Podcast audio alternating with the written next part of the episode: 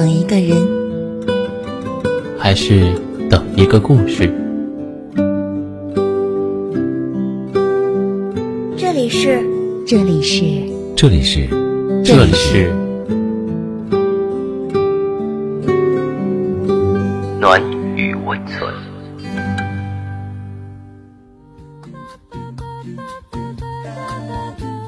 喜欢我的声音吗？可以关注我的微信公众号“深夜众生相”，分享到朋友圈，让更多的人听到我的声音。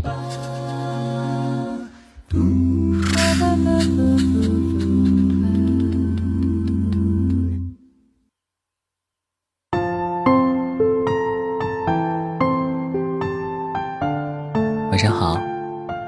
今天要为大家推荐的文章叫做《你知道他真正他真正爱你时是什么样子吗？》。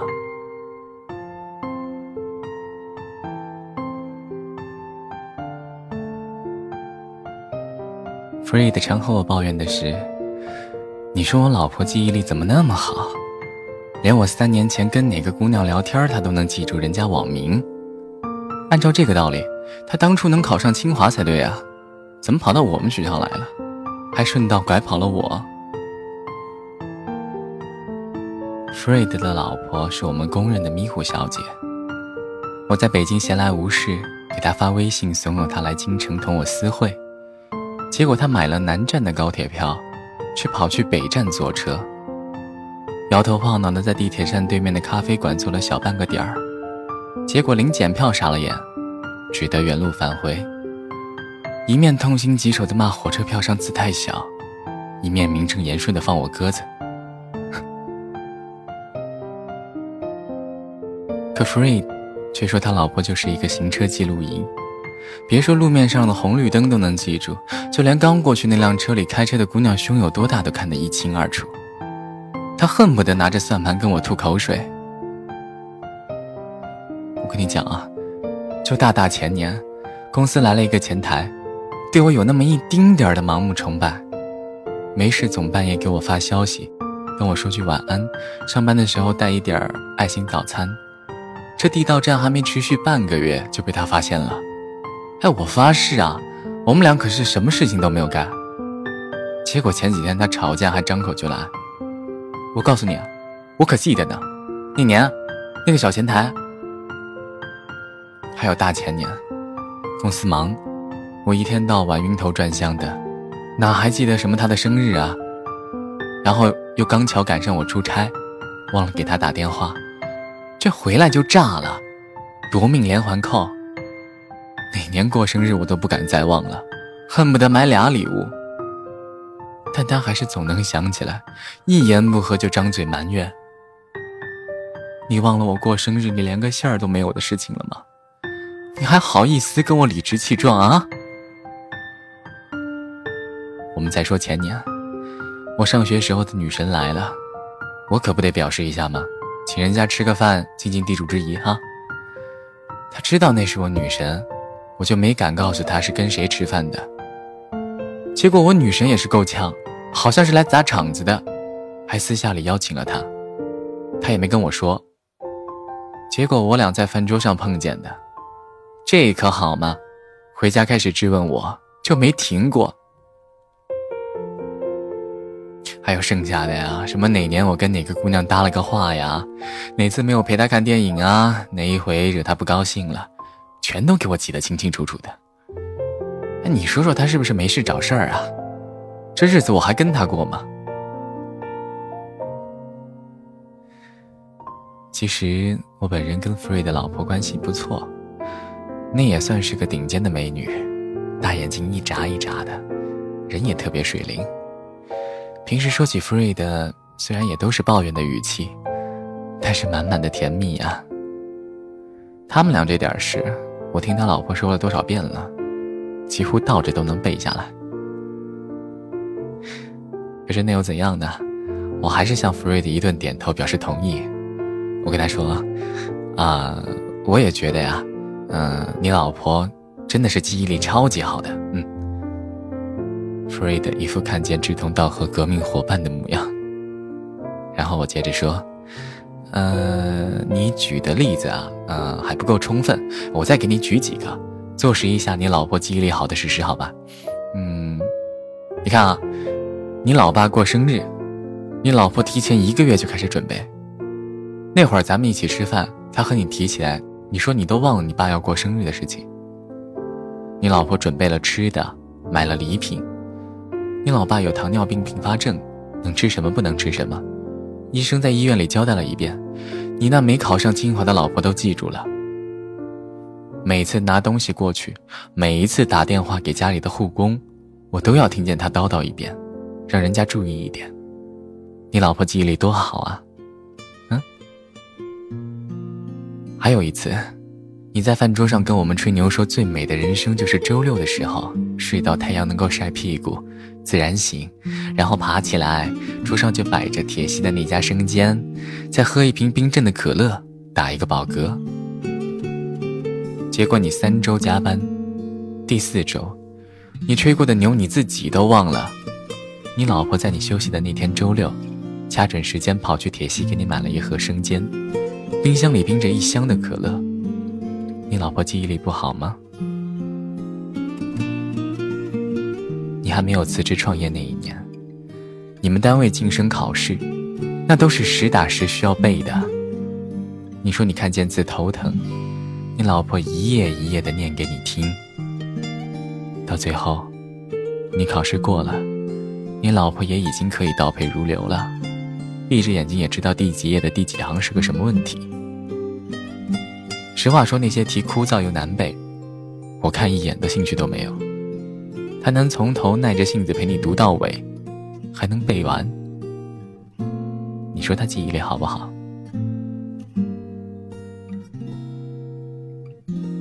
还有啊，你们家这些个亲戚，谁有什么事，谁家里缺点什么东西，喜欢什么类型，哪个要过寿，哪个生病了住哪儿，他都记得一清二楚。还有你，你喜欢蓝色，喜欢穿衬衫，喜欢吃辣的甜的，从不吃葱花。夏天好喝两杯，没事在家哼歌都是陈奕迅的。只要晚上七点在家必看新闻联播，没事爱看个球，喜欢德国队。这些你老婆跟我说了无数遍，我都背下来了。你说你老婆记性好不好？Fred 听到这里一愣。讪讪的笑了，来了一句：“我回家了呀，啊，晚了啊。”我猜啊，他一定是回家找那位让他抱怨的好记性的老婆去了。我想，一个女孩子记忆力好坏，绝不取决于智商，而取决于她在心里有没有把你当回事儿。如果真的在乎你，爱你，你说的每一句话。哪怕是一句玩笑话，他都会牢牢的记在心里。如果他不爱你，你说了一千遍你不爱吃烤肉，下回他说他请你吃饭，还是会把你领到烤肉摊前面。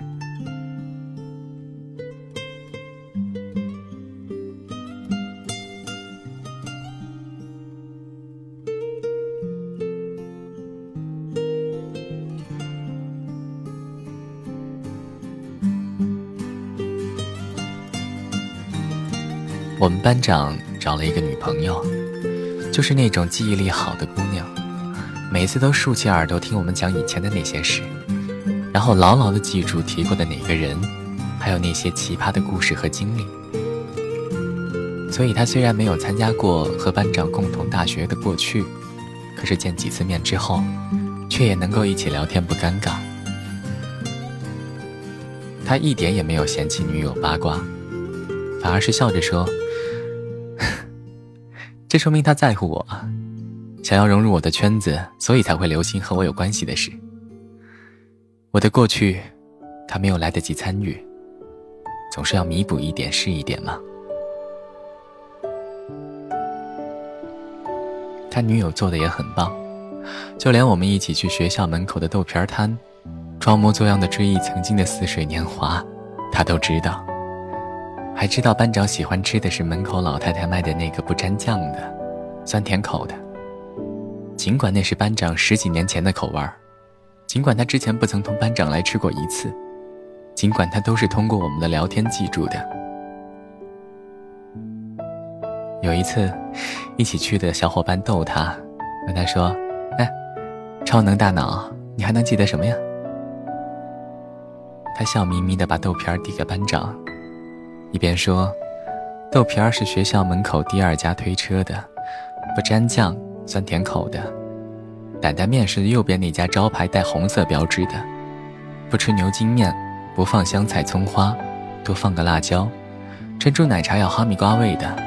多放一勺奶，做的要快，因为他都是十二点半才起来吃饭，前面半个小时贡献给了足球。”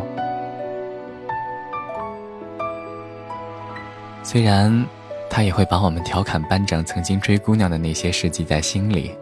牢牢地看着他，没事呢也翻一次小小的旧账。虽然他也因为班长记不住什么事情粗心马虎，假装生气，和班长摆摆脸色。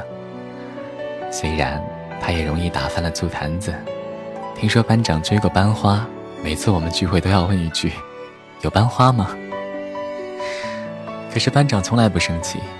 都是笑嘻嘻的哄着他，因为他懂得那个浅显却真挚的道理：只有你在乎一个人的时候，才会在乎他所有的细节，才会害怕他和别人有什么联系，才会害怕失去他。弗瑞的老婆是这样，班长的女朋友也是这样。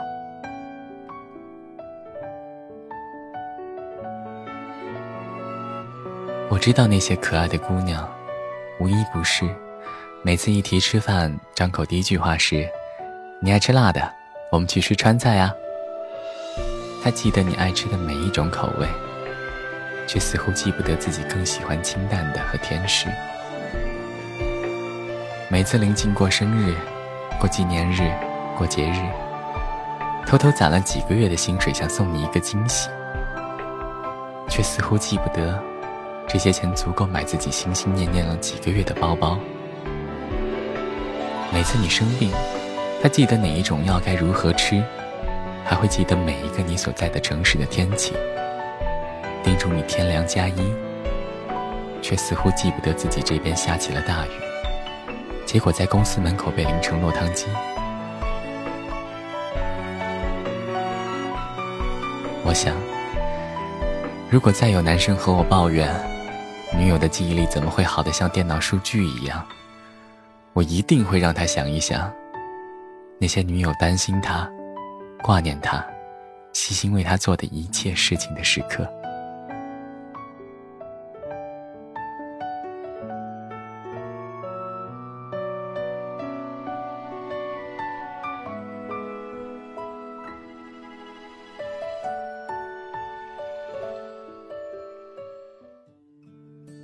好了，那么到了这里，我们本期的节目也已经接近了尾声。喜欢我们节目的听众，可以点击节目下方的订阅，或者关注我们的微信公众号“深夜众生相”，转发到朋友圈，让更多的人认识我们。同时，我们也欢迎大家诉说自己的故事，用我们的声音来记录下你的人生。晚安，我们明晚再见。 พอฟังเพลงรัก วันนี้กลับเศร้ากว่าทุกทีที่ได้ยิน ไม่แปลกใจกับความรู้สึกที่ฉันเผชิญอยู่ตอนนี้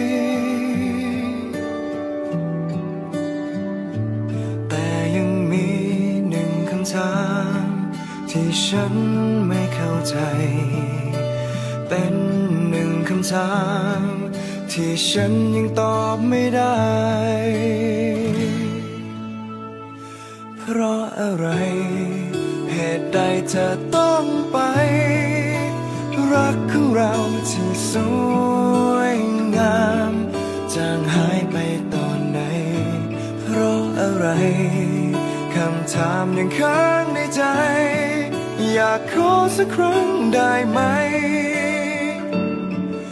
ลับมาตอบคำถามที่มีแต่เธอที่รู้ ยังเก็บไว้ ความจำที่เคยสดใสเมื่อตอนที่เธอยังคงอยู่เพิ่งเข้าใจว่าความเดียวดายมันเหงา อเธอหายไป แต่ยังมี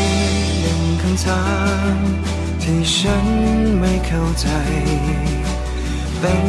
หนึ่งคำถามที่ฉันยังตอบไม่ได้ เพราะอะไร เหตุใดเธอต้องไป รักของเราที่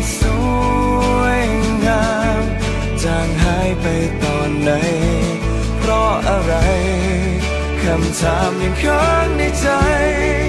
อยากขอสักครั้งได้ไหม กลับมาตอบคำถามที่มีแต่เธอที่รู้